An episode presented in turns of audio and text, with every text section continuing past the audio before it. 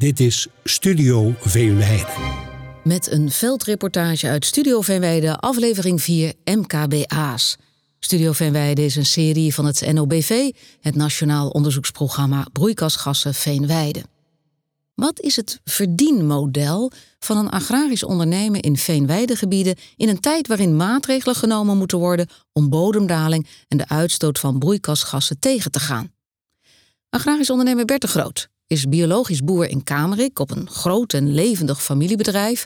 Hij is ook hoogheemraad bij het Hoogheemraadschap de Stichtse Rijnlanden. En zijn visie op de toekomst begint in het verleden.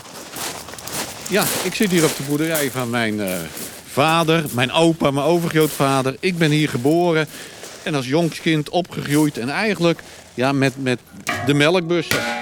Want ja, dat was toch wel het belangrijkste, denk ik, van de verdiencapaciteit van mijn vader. Melk in bussen afleveren aan de weg. Zo. Dit zijn er twee? Ja. Hoeveel had hij er?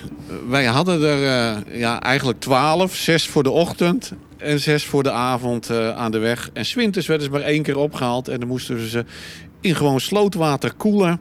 Want ja, dan konden ze s ochtends opgehaald worden.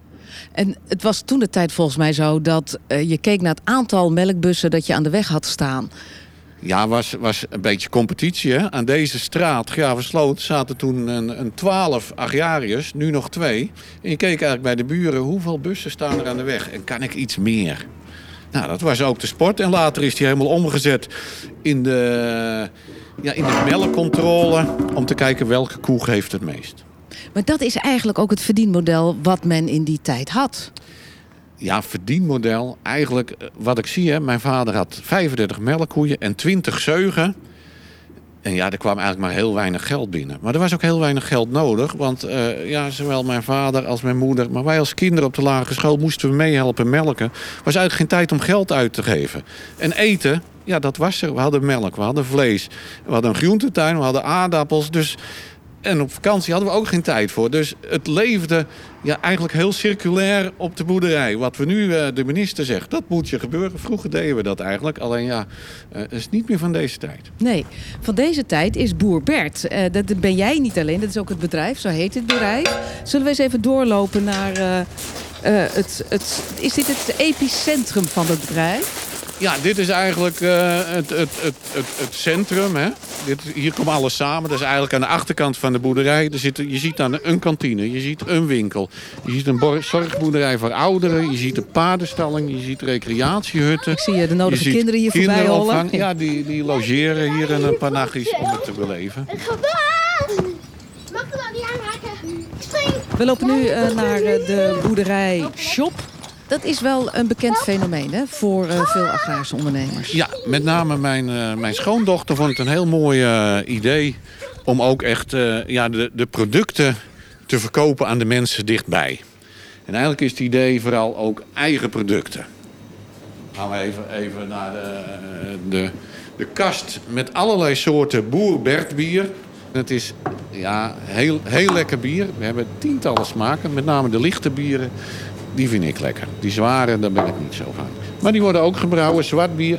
Is misschien ook leuk om te vermelden. We hebben ook uh, wat kalmoes staan. Hè, dachten van de Berenburg. Dus dan maken ze kalmoes uh, bier. Wat kruiden uit het land. Probeer je dus ook uh, in bier te doen. We hebben ook een keer grasbier geprobeerd. Smaakt wel, maar er moet nog iets aan gewerkt worden om die echt lekker te krijgen. Die geeft een wat groenige kleur. Ja, geweldig om te horen, Bert, want je staat hier gewoon je eigen bier te promoten. Ja. Um, is dat wat de agrarische ondernemer nu moet doen? Ik denk dat de agrariër eigenlijk met name uh, ja, moet kijken. Hij bezit grond, hè? dat is zijn eigenlijk grootste bezit en macht. En hij onderhoudt al eeuwen het Nederlands landschap.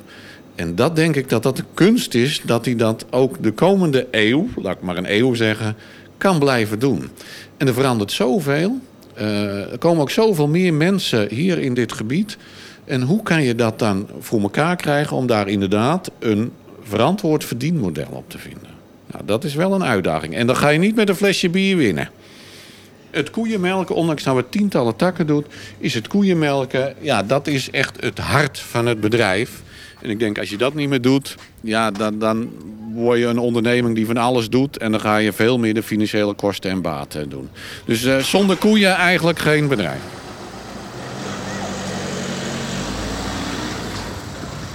Lege stal, eh, Bert. Dat is de bedoeling, hè? In de zomer ja. hoort het vee buiten te lopen. Hoeveel vee heb je? Of hebben jullie?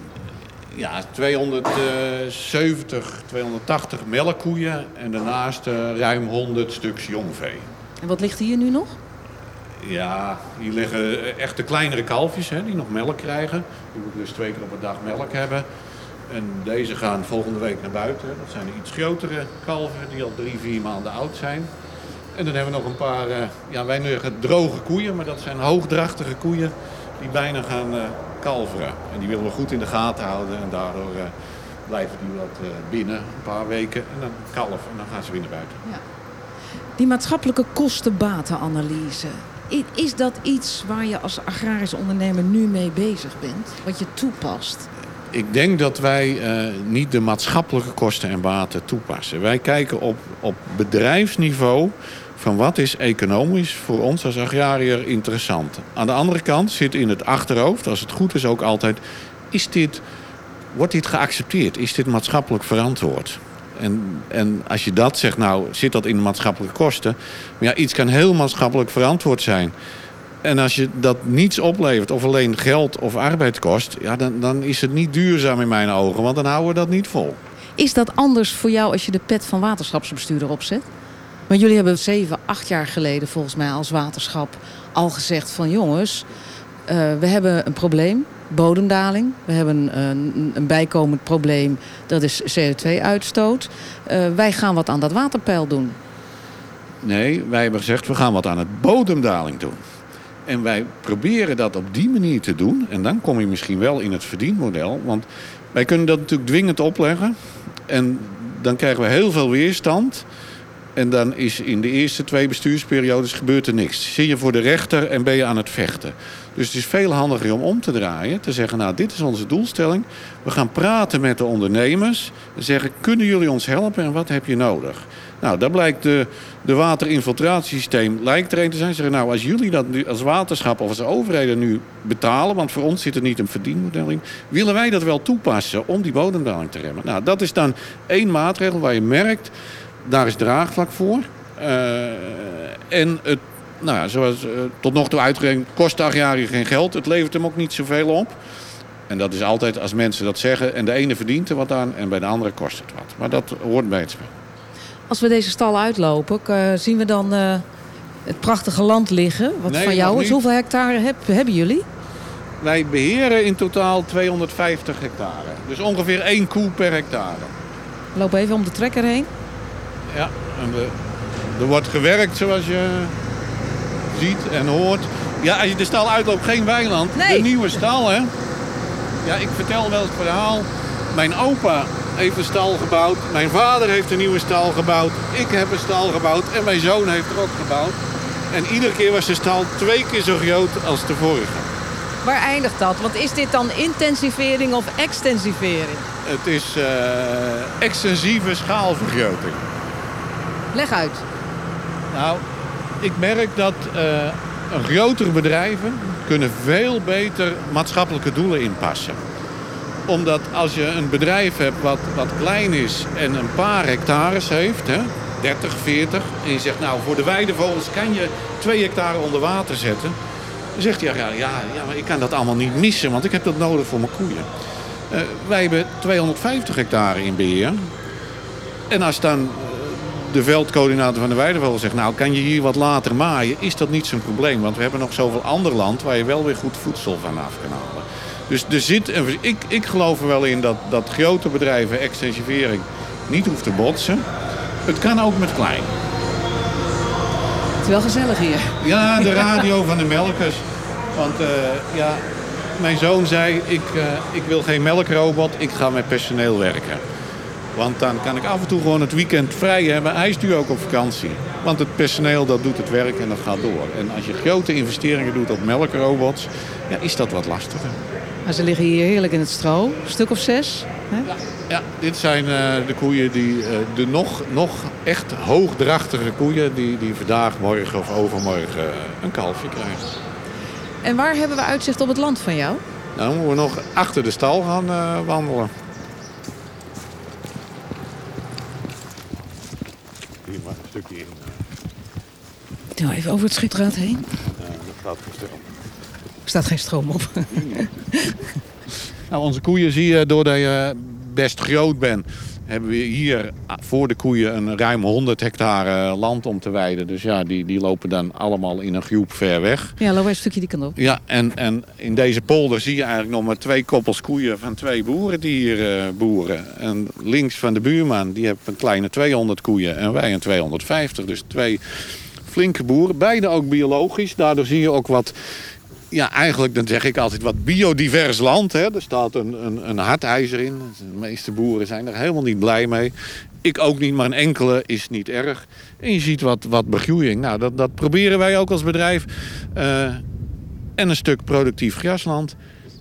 En een stuk biodiversiteit natuur. Nou, ik denk dat wij op langere termijn... Ja, die verhouding iets anders moeten maken dan nu is. Vanwege de opgave die hier ook ligt. Van hè? de totale opgave, hè? CO2 in het veen. eh, We hebben het dus dossier stikstof, omhoog, we hebben dossier stikstof. Ja.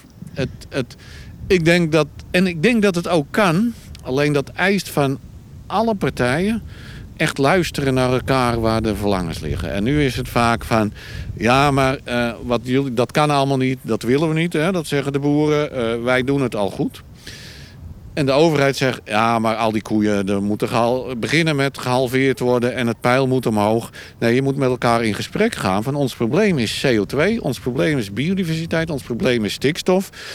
En geef elkaar een stukje ruimte om die oplossing te zoeken. Maar Nou, en dan komt, heb dan, je het- komt, dan de nadruk te liggen, komt dan de nadruk te liggen op de baat of op de kosten? Want uiteindelijk moet je eruit komen samen, maar hoe? Nou, ik denk als, als een agrariër die op dit moment het land beheert... die verdient zijn boterham gewoon met het melken van koeien. Eh, en daardoor heeft hij een bepaalde productie van zijn land nodig... wat gewoon 60, 70.000 euro de hectare kost. Ja, dan kan je moeilijk zeggen. Ja, betaal dat maar, maar haal er maar niks af. Hij moet er wat afhalen. Dus voor mijn gevoel zit daar ook de crux. Je moet eh, qua overheden zorgen dat er ook een, een ander verdienmodel op een hectare komt. Dus niet alleen melk, maar wellicht ook landschap of wellicht ook CO2.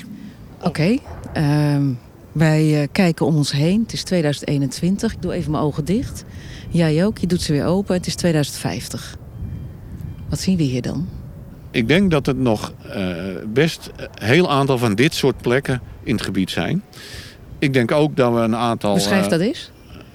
Nou, gewoon gras, water, eh, wellicht wat meer biodiversiteit. Eh, ik hoop ook echt eh, koeien in het weiland. En gewoon agrariërs die dat beheren. Aan de andere kant zie ik ook wel velden met, eh, met zonnepanelen.